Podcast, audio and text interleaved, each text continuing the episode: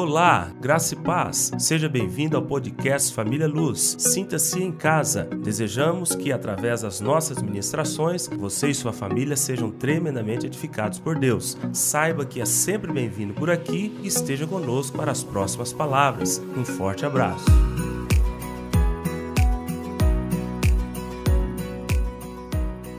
Mateus capítulo 25, a partir do versículo 14, diz assim, Mateus 25: Pois será como um homem que, ausentando-se do país, chamou os seus servos e lhes confiou os seus bens.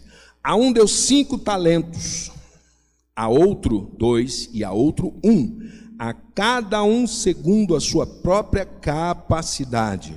E então partiu. O que recebera cinco talentos saiu imediatamente a negociar com eles e ganhou outros cinco. Do mesmo modo, o que recebera dois ganhou outros dois. Mas o que recebera um, saindo, abriu uma cova e escondeu o dinheiro do seu senhor. Depois de muito tempo, voltou o senhor daqueles servos e ajustou contas com eles. Então, aproximando-se o que recebera cinco talentos, entregou outros cinco, dizendo: Senhor, confiaste-me cinco talentos, eis aqui outros cinco talentos que ganhei. Disse-lhes o Senhor: Muito bem, servo bom e fiel. Foste fiel no pouco, sobre o muito te colocarei. Entra no gozo do seu Senhor. E aproximando-se também o que recebera dois talentos, disse: Senhor, dois talentos me confiaste. Aqui tens outros dois que ganhei. Disse-lhe o Senhor: Muito bem, servo bom e fiel. Foste fiel no pouco, sobre o muito te colocarei. Entra no gozo do seu Senhor. Chegando por fim, o que recebera um talento, disse: Senhor, sabendo que és homem severo, que ceifas onde não semeaste, e ajunta onde não espalhaste, receoso escondi na terra o teu talento, aqui tens o que é teu. Respondeu-lhe, porém, o Senhor: servo mau e negligente, sabias que ceifo onde não semeei e ajunto onde não espalhei? Cumpria, portanto, que entregasses o meu dinheiro aos banqueiros, e eu, ao voltar, receberia com juros o que é meu. Tirai-lhe, pois, o talento, e dai-o ao que tem dez. Porque a todo o que tem se lhe dará, e terá em abundância, mas ao que não tem, até o que tem lhe será tirado. E o servo inútil lançai-o para fora, nas trevas. Ali haverá choro e ranger de dentes. Amém? Alguns pontos importantes aqui. Nós estamos falando sobre, há um bom tempo, nós estamos falando sobre galardão, recompensa, crente vencedor, não é? A consumação dos séculos, nós estamos falando é, das, dos eventos dos últimos dias, da volta do Senhor Jesus, né? E nós vimos também Apocalipse 22, eu gosto muito desse texto, versículo 12, ele diz: Eis que venho, né? Eis que venho e trago nas mãos o galardão para retribuir a cada um segundo as suas obras. Em 2 Coríntios 5,10, o apóstolo Paulo diz o que? Importa que nos apresentemos diante do tribunal de Cristo, para que cada um receba segundo o bem ou o mal que tiver feito por meio do corpo. Haverá o tempo do julgamento dos crentes. Haverá o tempo aonde os crentes ditos vencedores receberão galardão, recompensa. E os que não forem, que forem negligentes, receberão, eu chamo de censura. A distância entre ser galardoado e não ser galardoado não vai ser algo que nós vamos olhar e dizer assim: não, mas na hora que restaurar tudo eu vou estar dentro? Tá bom. Não vai ser assim. Cada um daqueles que forem censurados, isso é um termo meu, vão ter a exata percepção do que deixaram de ganhar. E não vai ser simplesmente dizer, não, mas tudo bem, não. um profundo sentimento de arrependimento por não ter aproveitado as oportunidades, os recursos, as ferramentas e a expectativa de Deus para fazer a sua obra, para ser frutífero, para manifestar a justiça, para glorificar o Senhor pela luz das suas obras. Não será essa história, digamos assim, de que, olha, está todo mundo salvo, eu vou estar andando nas ruas de ouro. João viu o trono, morada de Deus. Tem uma música que eu gosto muito, é essa, né? As ruas de ouro, as colunas, né? Com pedras preciosas. Né? Vou estar tá lá, tá joia. Não será algo que eu vou ser indiferente ao que eu deixei de fazer e ao que eu deixei de receber. De forma superlativa, de forma exagerada, o Senhor usa expressões como ali haverá choro e ranger de dentes. O Senhor usa expressões como lançai-o fora nas trevas. Se ele usa expressões tão fortes em relação ao fato de não sermos encontrados fiéis, imagina o que vai ser da nossa alma ao nos defrontarmos com isso. Se existe recompensa, existe censura. Há um pastor que diz o seguinte: que nós, enquanto é, salvos, a tecla de Deus que está acionada é gravar. REC, né? Em alguns aparelhos. E nesse dia, ele vai apertar a tecla play. Ninguém vai ser censurado, assim como ninguém vai ser lançado no lago de fogo se sentindo injustiçado. Todos terão compreensão do que receberam ou que do que deixaram de se apropriar para os não salvos, todos saberão as razões de serem censurados ou serem mesmo condenados. Irão reconhecer a justiça de Deus. Justiça de Deus não é fazer do jeito que dá, não é o jeitinho. Justiça é o traço do caráter de Deus.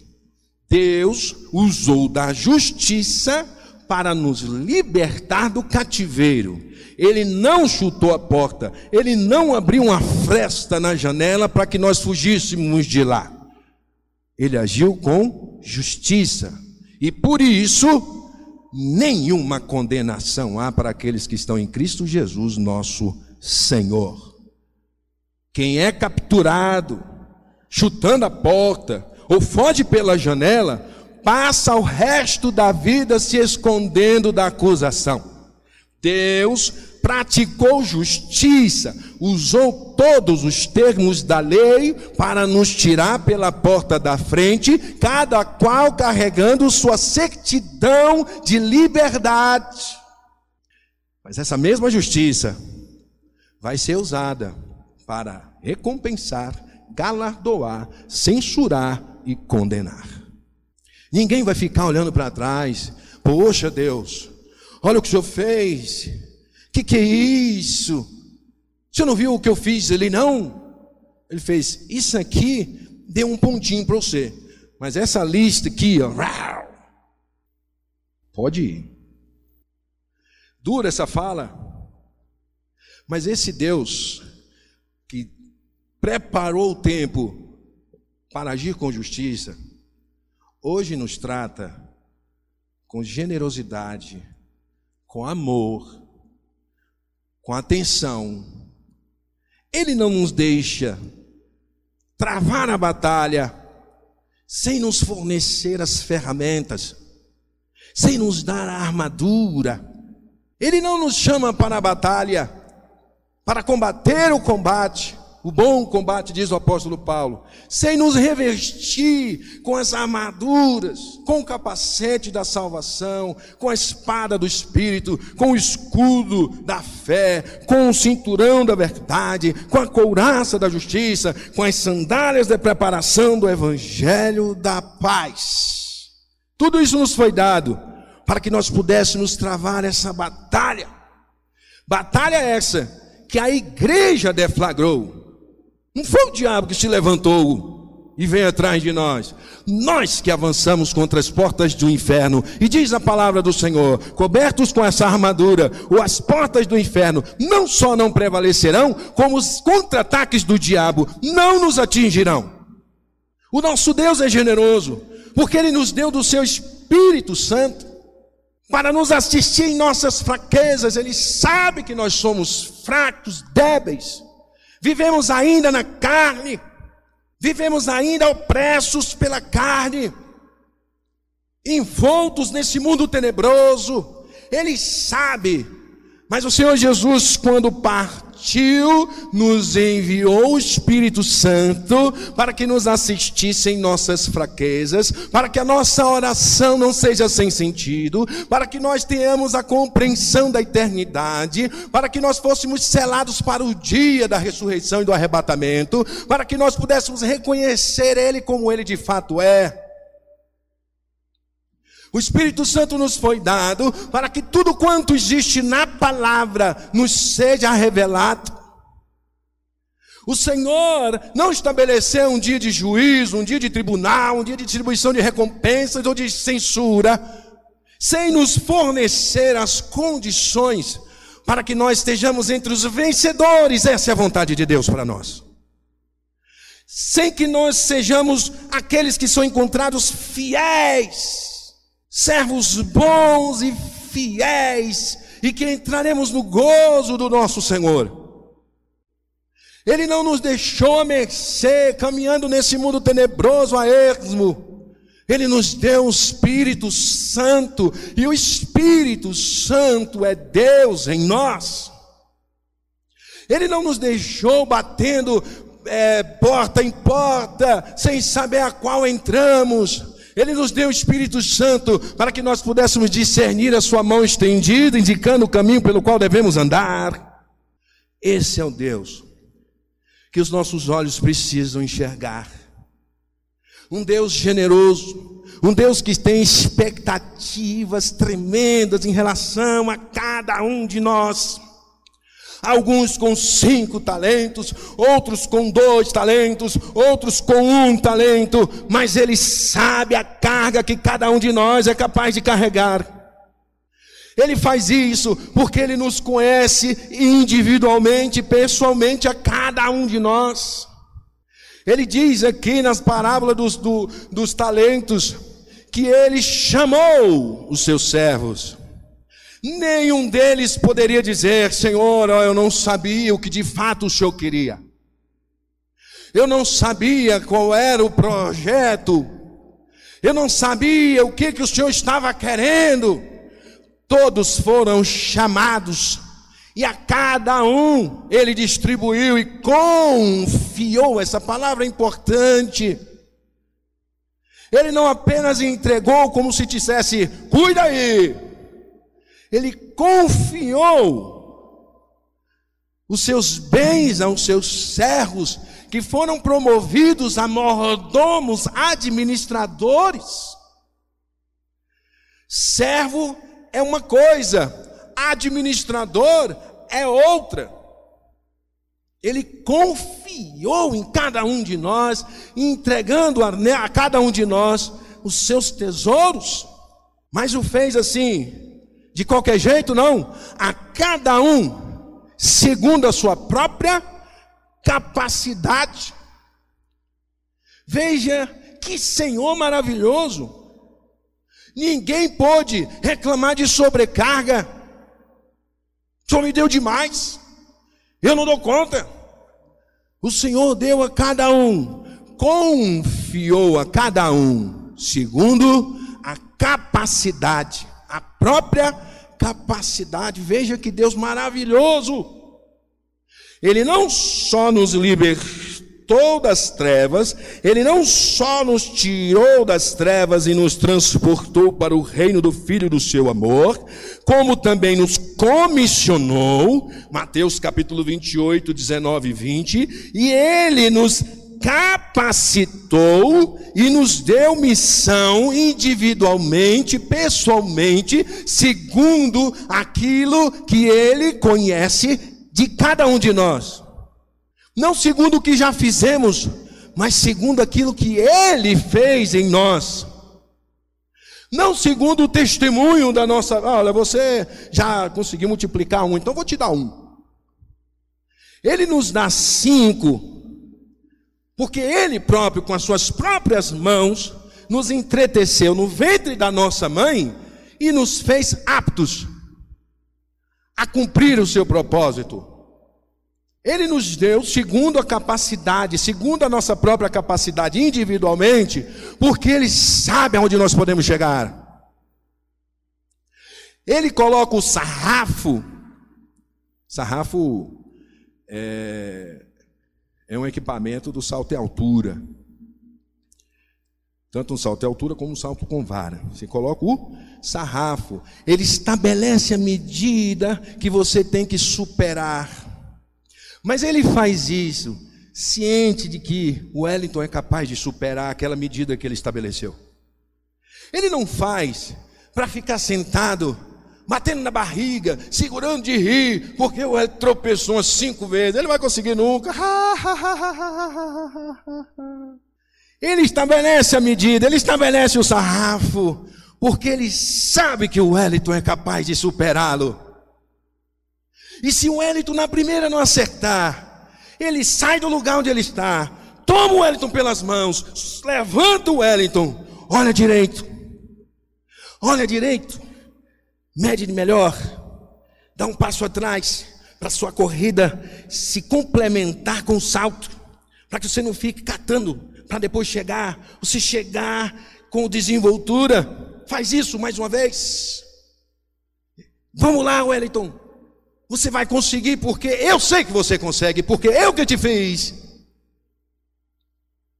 Nenhum de nós recebe de Deus, nenhum de nós recebeu de Deus sem termos a perfeita compreensão de que esse Deus conhece a nossa estrutura. E Ele nos chamou para isso. Nenhum de nós pode dizer, eu não sabia. O Senhor nos chamou e nos capacitou. E espera de nós superarmos os sarrafos da nossa vida cristã que Ele estabeleceu e temos o maior torcedor do mundo, o próprio Deus. Esse Deus está na arquibancada, torcendo, vibrando e sabendo que nós somos capazes. Essa é a verdadeira imagem do nosso Deus. Ele diz que confiou talentos. Talento não é saber dançar. Talento não é andar de, de, de plantando bananeira. Talento não é pegar a bicicleta e ficar andando na avenida aqui de uma rodinha só. Talento é uma riqueza que Deus coloca em nossas mãos. O talento, você tem ideia do que Deus fez com esses servos, promovendo eles administradores. Um talento significa 15 anos de trabalho de um trabalhador comum da época. Um talento significa 15 anos do trabalho de um trabalhador comum da época. A um, ele entregou cinco vezes 75 anos de trabalho. Multiplica pelo salário mínimo, uns 800 mil reais. Se for uma diária de um trabalhador autônomo, 150 reais talvez, por aí, né? São um milhão e trezentos mil reais que o seu senhor entrega nas mãos desse servo para ele administrar a outro dois e a outro um. E esse mesmo senhor Diz mais adiante, porque foste fiel no pouco, cinco talentos, pouco para um mero servo.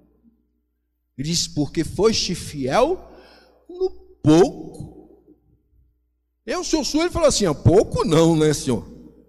Eu tive que dar uns corre aí, correr de uns mala, né? Tive que esconder uma hora, enterrei um tempo para poder o pessoal tirar os olhos de mim. Foi fácil não. Era muito dinheiro. Mas Deus considera pouco. Porque o nosso Deus é o Deus da abundância, o nosso Deus é o Deus que preenche o universo. Imagina o que ele tem para nós. Nem olhos viram, nem ouvidos ouviram, nem jamais penetrou em coração humano o que Deus tem preparado para aqueles que o amam. Entregou muita coisa a esses servos. Um deles saiu diligentemente a negociar. Imediatamente.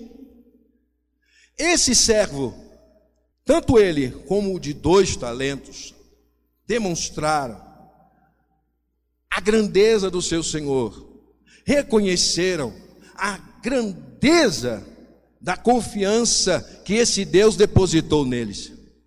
Esses servos viram no receber dos talentos a oportunidade de demonstrar a sua fidelidade a esse Senhor. Eles não viam esse Senhor como alguém que está pronto, que preparou o dia, o grande dia, para punir, para censurar. Não veem assim, por mais que esse dia seja um dia verdadeiro. Eles o viam como aquele que os queria livrar da censura e da condenação. É uma outra forma de ver. É uma outra forma de enxergar a mesma pessoa. E eles foram diligentes. Há um texto dos evangelhos que diz que esses servos e esses serviços eram inúteis. De fato, esses servos se consideravam tão inúteis pela grandeza, profundidade, excelência do seu Senhor, que toda oportunidade de servi-lo era uma chance de poder agradar, amar, servir a esse Senhor.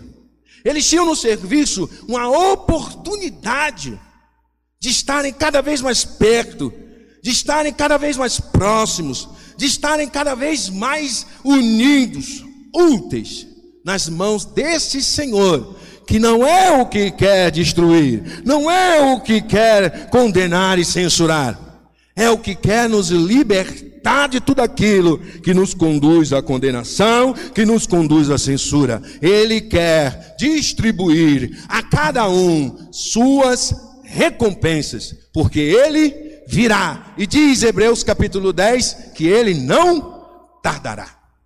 O Deus que nos chama é o Deus que acredita em nós. O Deus que nos convoca é o Deus que confia em nós. E tudo que Ele estabeleceu para que fôssemos fiéis, não é para nos tripudiar, tripudiar da nossa vida, dos nossos tropeços, pela dificuldade e pelas debilidades que nós trazemos. Ele nos chama porque confia, porque sabe como Ele nos fez. Salmo 139 diz que ele nos entreteceu no ventre da nossa mãe. Você sabe o que é isso? Entretecer. Colocar fio entre fio, tecido entre tecido. Isso aponta que cada um de nós foi feito pelas mãos de Deus, pessoalmente, cada um segundo o seu propósito. Nós somos peças artesanais de Deus. Todo artesão deposita na sua obra todo o seu carinho, atenção e amor especiais individualmente a cada um. Por isso ele confia em nós, porque ele sabe do que nós somos feitos feitos à sua imagem e semelhança. E ao sermos salvos, ele nos chama para sermos conformes à imagem do seu filho Jesus Cristo. Esse é o molde que formou o homem no Éden. Jesus, cópia exata de Jesus somos nós. O pecado bagunçou, mas veio aquele que veio para tirar o pecado do mundo e nos reconciliar com o Pai. E aí agora nós estamos sendo restaurados. E a melhor palavra para restaurado é readaptados. Porque o nosso caminho é de volta para o Éden. O que Deus está fazendo, sem o pecado, o Éden estaria lá, com todos os seus filhos. Veio o pecado e trouxe juízo, expulsos foram do, do, do jardim do Éden. Deus então lança a mão do seu projeto de salvação para nos fazer de volta ao Éden. E na cruz, ele já cumpriu a sua missão, nos produziu, nos promoveu filhos de Deus. Mas nós precisamos ser adaptados, transformados pela renovação do nosso pensamento, para que possamos experimentar qual seja a boa, agradável e perfeita vontade de Deus.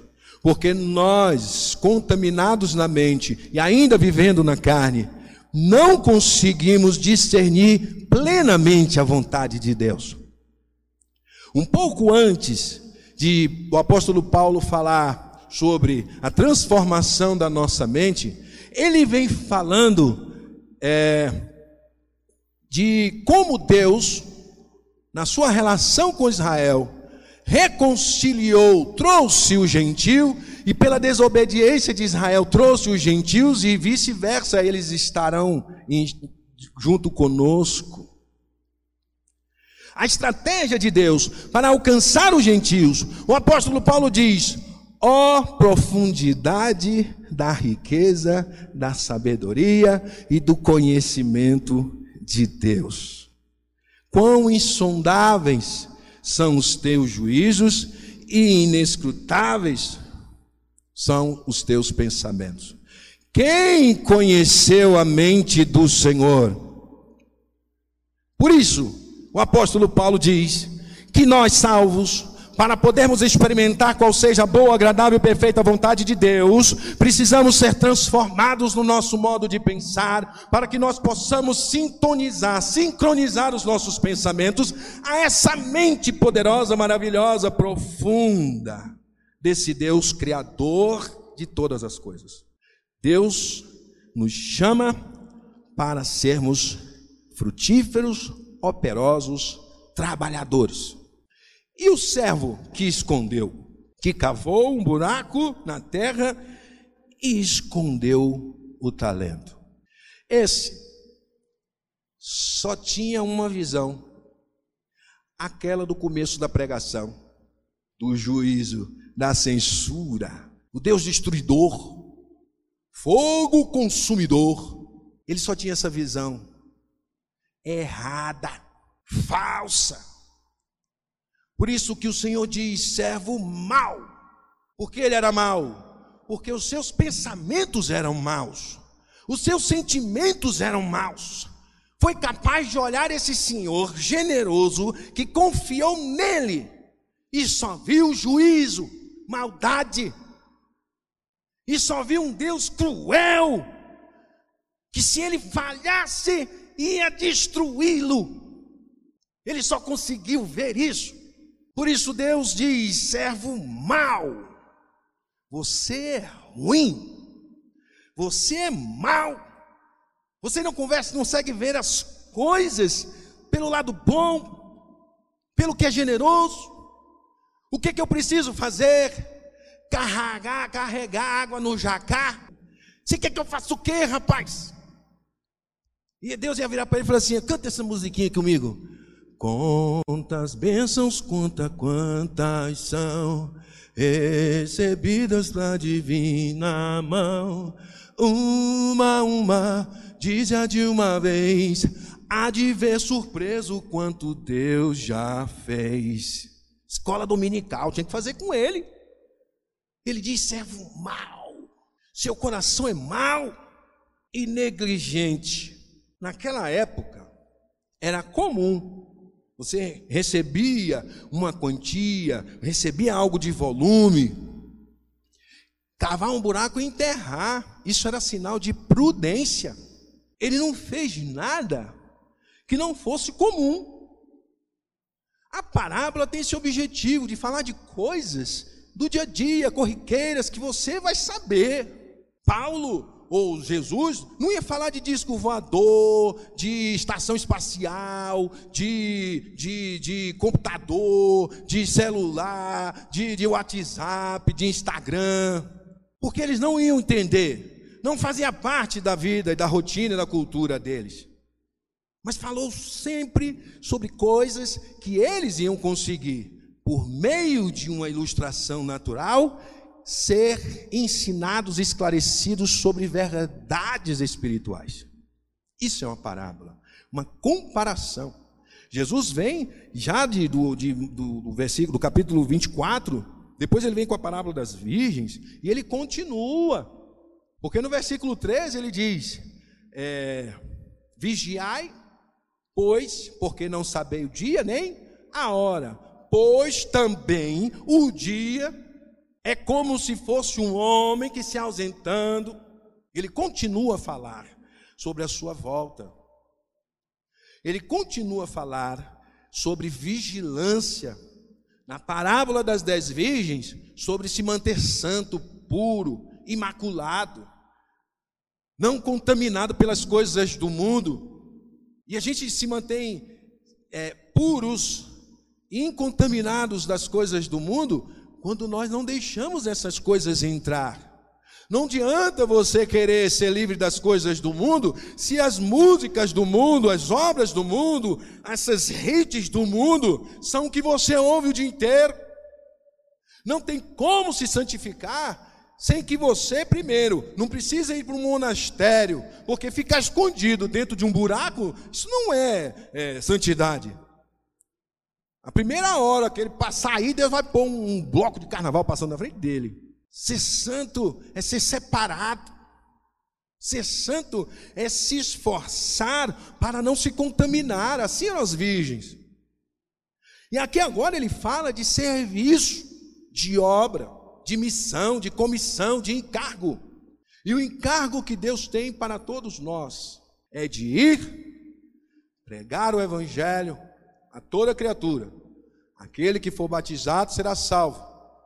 Aquele que, pois, crer, não crer, será condenado. Marcos 16, 15 em diante. Mateus 28, 19 e 20, ele diz: Ide por todo mundo, fazei discípulos de todas as nações. Essa é a missão, essa é a obra. É ser luz do mundo e sal da terra. É pregar o evangelho é dar bom testemunho. E mais, quando o Senhor entrega os seus dons a cada um de nós, ele fez isso em Atos capítulo 1, versículo 8, que ele diz primeiro, que não saíssem de lá, não fossem trabalhar, não fossem pregar, não fossem edificar, enquanto do alto não receberem virtude. A virtude veio e foi pregada para mais de 3 mil pessoas se batizarem. Diz em Efésios 4, 7 e 8, que é segundo o dom que de Deus recebemos em Cristo. E que ele foi elevado aos céus e derramou dom sobre os homens. 1 Coríntios 12, 4 diz que é o mesmo Espírito que atua em todos nós. A obra de Deus, o vencer o inferno, o romper as portas do inferno, requerem armas espirituais, requerem armas sobrenaturais, requerem dons sobrenaturais. E cada um de nós recebeu de Deus os dons, os recursos, as ferramentas. Nenhum de nós aqui vai realizar a mesma atividade ou tarefa segundo o dom que recebemos, mas todos somos importantes dentro dessa obra. Não existe essa de que, porque, por exemplo, recebi um talento, então ele deu cinco para o outro e me dá um só. Vou enterrar. Nenhum de nós, por menor que seja o talento recebido, temos o direito de nos justificarmos por ele ser pequeno, por ele ser é, insignificante. Ou se recebemos muito, está muita carga sobre a minha vida, eu não estou dando conta, Senhor, é muito dom, estou ficando doido. Deus distribuiu a cada um segundo a sua própria capacidade. Cada um daqueles que estão neste salão e em casa recebeu um dom da parte de Deus. Recebeu o Espírito Santo e, portanto, uma missão, uma ferramenta. Deus nos deu, cada um de nós. Ninguém aqui ficou fora do comissionamento de Deus. Todos estamos inseridos. E eu vou dizer mais: vamos abrir os nossos olhos, porque diz aqui que como no, no capítulo 25, tardou o noivo. Aqui diz que o seu Senhor se demorou, mas ele vai vir. E ele tem a expectativa mais profunda no seu coração de encontrar cada um de nós fazendo as coisas da forma como ele nos comissionou, usando os talentos, as capacitações e a habilitação sobrenatural que ele distribuiu a cada um de nós. Deus não quer nos entregar para sermos censurados, não quer entregar os que estão fora da, da conciliação, fora da, da, da comunhão da cruz do Calvário. Ele não quer que nenhum deles sejam condenados. Ele diz que ele não quer que ninguém se perca, mas que todos cheguem ao pleno conhecimento de Deus. Essa é a vontade de Deus aquele que foi é, infiel e mau, disse que teve receio. Receio, sabe o que é isso? É um, é um sentimento ou uma expectativa de algo que possa me gerar risco, mas isso é fruto de um julgamento equivocado. Receio é você ficar na incerteza. Esse servo não conhecia o seu Senhor. E sabe como nós conseguimos, e sabe como nós conhecemos esse Senhor? Aqui. Eu só conheço a Jesus, porque ele me foi apresentado aqui. Ou alguém aqui encontrou com ele, andou com ele. O que chegou até nós foi o que? a palavra. O que chegou até nós foi o que? A verdade da palavra de Deus. Agora, como conhecer esse Senhor se eu não leio, se eu não busco, se eu não reflito, memorizo, se eu não confesso leitura da palavra, Diz um bispo do século III que este aqui, esta é a verdadeira dieta do corpo de Cristo. Ele diz, mais eficaz do que qualquer cirurgia ou medicamento que possa ser ministrado. Falava com a irmã ali atrás, a ceia do Senhor não é somente um memorial, não. É a verdadeira bebida é a verdadeira comida, quando nós compreendemos que nascemos de novo, e esse é o alimento da nova criatura.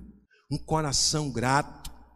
Salmo 50, o Senhor fala: E eu, por acaso, como carne de bodes e bebo sangue de bois, de bode, de touros, oferecei a mim sacrifícios de ações de graças, e você vai me vai clamar e eu te responderei. Congregar. Você sabe o que é congregar? É estar presente.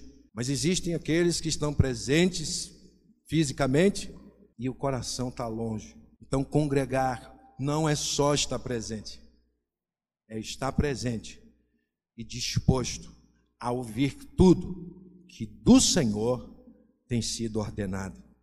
É estar presente, de coração aberto, na expectativa de o Espírito de Deus ministrar o nosso coração.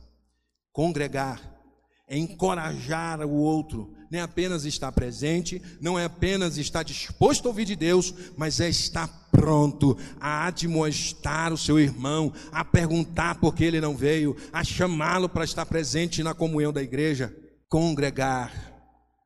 Porque o apóstolo, o escritor de Hebreus, diz em, em Hebreus capítulo 10, versículo 25: E não deixei de, de congregar como é costume de alguns, mas antes façais admoestações uns aos outros, tanto mais quanto o dia da volta do noivo do Senhor se aproxima. Quanto mais o dia do Senhor se aproxima, mais precisamos congregar, mais precisamos estar de coração disposto, mais precisamos estar atentos uns aos outros, orando uns pelos outros, cobrindo uns aos outros. Aí o Senhor verá quantos talentos nós multiplicamos. Isaías 61 diz que o Espírito do Senhor Deus está sobre mim.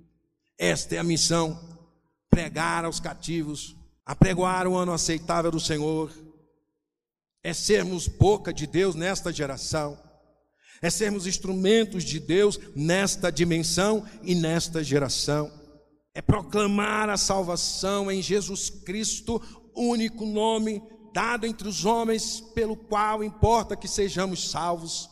Pedro responde ao sinédrio: Em nome de quem vocês curaram aquele aleijado? Ele diz: No nome dado entre os homens, pelo qual importa que sejamos salvos. É nesse nome que nós curamos aquele enfermo. É curar em nome de Jesus. É libertar em nome de Jesus. É revestir-se da armadura. É tirar o medo. Porque nós temos sobre nós o perfeito amor que manda embora todo medo. Romanos 5,5 diz que o amor de Deus foi derramado em nós pelo Espírito Santo que nos foi outorgado. Nós amamos porque é o Espírito de Deus que promove esse amor em nosso espírito. É cuidar uns dos outros, é se compadecer uns dos outros, se compadecer dos aflitos. Dá a quem te pede, não deis as costas. Não deixe que as pessoas que estão nas ruas pedindo comida, não os faça invisíveis. Faça como aquele bom samaritano. Olha que comparação o Senhor Jesus fez. A dimensão daquela comparação da parábola do bom samaritano. Havia um homem que foi ali espancado e roubado, quase à morte, foi deixado na estrada. Veio, pensa aí num grande pregador, televisivo talvez. Passou e ao largo. Aí veio um levita. Pense num aí dos youtubers da vida, esses que todo mundo vai lá, como diz um pastor, só vai, enche o estádio e sai de lá tirando foto e comprando CD. Aí ele diz: Isso é avivamento, Luan Santana é avivamento. Saem do mesmo jeito. Passou ao largo. Agora pensem numa figura que, digamos, ninguém da igreja gosta, por seus comportamentos, pela sua fala, se veste de mulher, um drag desse aí. Vocês sabem o que, é que eu estou falando? Ele passou viu esse homem, usou o recurso que tinha, cuidou das suas feridas e colocou ele num lugar onde ele pudesse repousar e ainda disse: Olha, se lhe faltar alguma coisa, eu venho aqui depois eu pago. Disse Jesus àquele escriba que fez a pergunta: Quem é o seu próximo? Ele disse: O seu próximo é o que agiu de misericórdia, faça como ele. Ele não disse: Se vista de mulher. Ele não disse: Ande rebolando por aí. Ele disse: haja como ele agiu com o seu próximo. Use de misericórdia. Sejamos esses. Sejamos povo de Deus de fato. Sejamos povo de Deus que o mundo possa ter expectativa de fazer parte. Atos 2, 42 a 47 é ali as características de uma igreja vencedora. E diz a palavra no versículo 47 que eles gozavam da simpatia do povo e o Senhor ia acrescentando dia a dia aqueles que iam sendo salvos. Você sabe o que é isso? Deus, basta usar os talentos que ele generosamente, estrategicamente, planejadamente nos entregou nas mãos para que nós pudéssemos administrar. Ele não só nos deu a missão, mas nos capacitou para ela. Que essa palavra seja um estímulo, seja um renovo, seja um encorajamento a confiar em Deus que te capacitou. Procurai com zelo os melhores dons, diz o apóstolo Paulo em 1 Coríntios 12. Buscai. Qual o sentido de você estar aqui nesta geração e nesta dimensão, meu irmão? Qual o propósito de Deus ter te alcançado? Por que razão Ele te tirou de onde você estava? Não foi tão somente para tê-lo consigo, mas para que nós fôssemos frutíferos, para que nós fôssemos honrá-lo. E para encerrar, a suma disso tudo aqui, o que Deus diz para nós, ao fazer a obra poderosa e redentora da cruz do Calvário, e nos distribuir dons e talentos e missão, e comissionando a cada um de nós, Ele está dizendo a nós: faça tudo isso valer a pena. Faça do Calvário, faça com que o Calvário, os açoites, a traição, a rejeição, o isolamento, o ultraje, as feridas, os cravos, faça com que tudo isso vale a pena. Esse é o sentimento de Deus por nós. É como se olhasse nos nossos olhos e dissesse: Viva de forma a que o meu sacrifício, a obra que eu realizei por amor, tenha valido a pena. Use o talento que eu te dei, porque eu sei que você pode. Eu sei e desejo do fundo do meu coração que você alcance. Eu quero que você esteja entre os que entram no gozo do seu Senhor, não os que são censurados. O Senhor já nos deu tudo nos deu seu Espírito Santo, para que o fruto das nossas, do nosso trabalho não seja vão, mas tenha reflexo no mundo espiritual. Quantos desejam fazer com que a obra redentora da cruz do Calvário, o sacrifício de Jesus Cristo feito na cruz, quantos desejam viver de modo que tudo isso tenha valido a pena? Erga a mão para eu ver. Faça isso, meu irmão. É esse o sentimento de Deus por nós sabendo que há um dia do Senhor. Mas Ele não nos quer que nós estejamos entre os censurados, muito menos entre os condenados. Ele quer que nós estejamos entre os galardoados, recompensados e que entram no descanso do seu Senhor. Não veja como aquele que enterrou o talento, veja como aqueles que saíram imediatamente, diligentemente, para fazer os negócios da vida cristã entregar ao Senhor naquele dia a multiplicação dos dons, dos talentos que o Senhor lhe confiou. Quantos creem nisso? Quantos entenderam a mensagem? Amém. Vamos ficar de pé.